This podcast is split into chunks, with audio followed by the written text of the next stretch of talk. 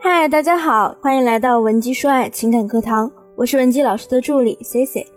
今天呢，我们来讲一讲关于维系长久情感的方法论。说到维持长久感情，关注这个话题最多的呢，往往有三类人。第一类是情感经历较为波折，并且总遭遇短则的女性；第二类，原生家庭比较复杂，对待亲密关系有疏离感，不懂如何爱的女性，比如说父母从小争吵。或者呢，父母不在身边，你是跟着其他亲戚长大的。那第三类人群呢，是天生高敏感人群，一旦进入恋爱，就会不受控制的做出一些极端行为，比如因为对方不秒回就怀疑他劈腿了，和女人说话就觉得有鬼。你是哪种类型呢？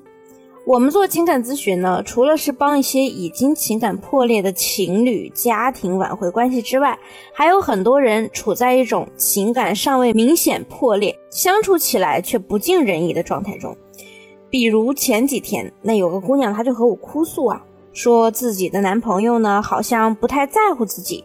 姑娘说，我们在一起五个多月了，这才刚谈了几个月，应该是热恋状态吧？您再看看我。哪次不是我舔着脸主动去联系他呀？我想他了，给他打电话，因为他在打游戏，他还说我不挑时候，让他坑队友了，还吼我。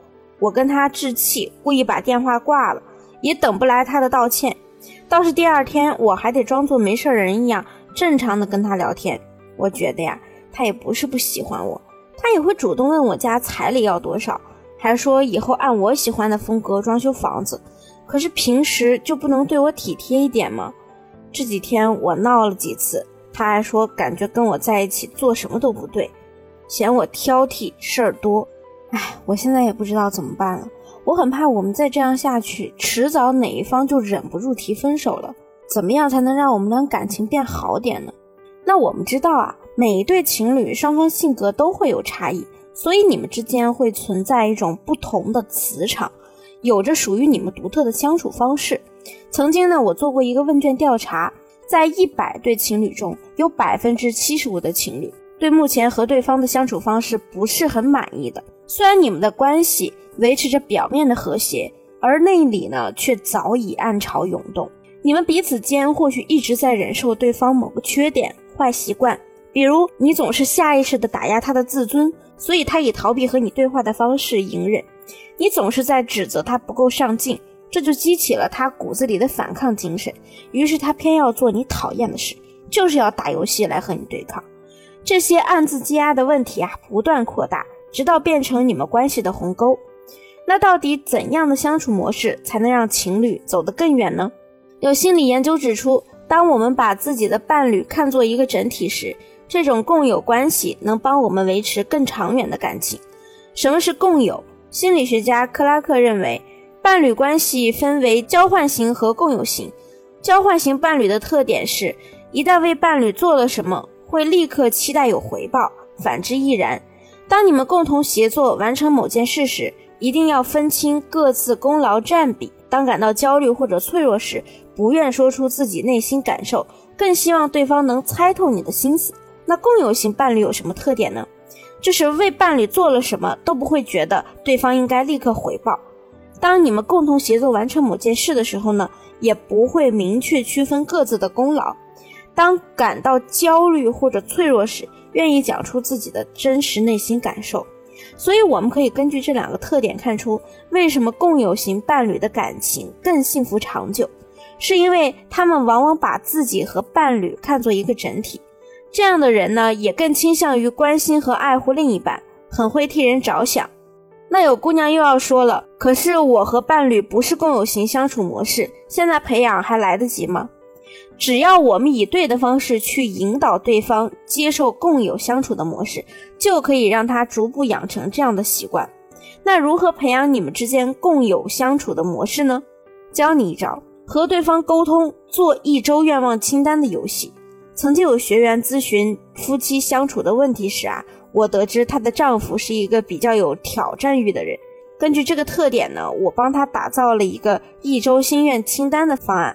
如何做呢？我让学员在一个周末以游戏的方式和另一半做约定。学员对丈夫说：“老公啊，咱们玩个游戏呗。输了的人得答应赢的人一个要求。丈夫问：“怎么玩？”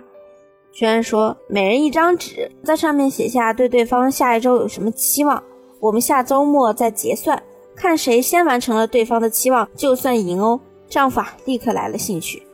那要是我赢了，那你以后可别在我玩游戏的时候叨叨我了，行不行啊？学员立刻答应了。于是两个人啊开始写各自对彼此下一周的一些期望。学员写的是：第一，希望丈夫能主动帮忙洗一次碗；第二，丈夫能抽出一个晚上的时间陪她看个恐怖片；第三，周六丈夫能和她一起去一次恋爱时常去的餐厅。丈夫则是希望学员：第一，不要聊天的时候一言不合就抱怨；第二，不要让狗上床；第三，性方面可以主动一点。于是两人交换了彼此的清单。接下来的一周啊，他们的行为有意的朝纸条上写好的心愿来进行。周末的时候呢，两人就发现自己啊都完成了纸条上的任务，并且在这个过程中呢，学员也渐渐意识到了，原来自己以前真的太爱抱怨了。每次和丈夫沟通时呢，都先把情绪发泄出来，后面才说事情。这一周呢，也让她开始有意的调整自己的说话方式。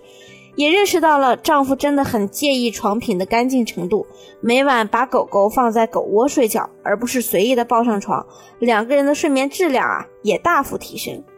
学员呢还开始去淘了一些比较情趣的服装，性方面也有了让双方更为满意的体验。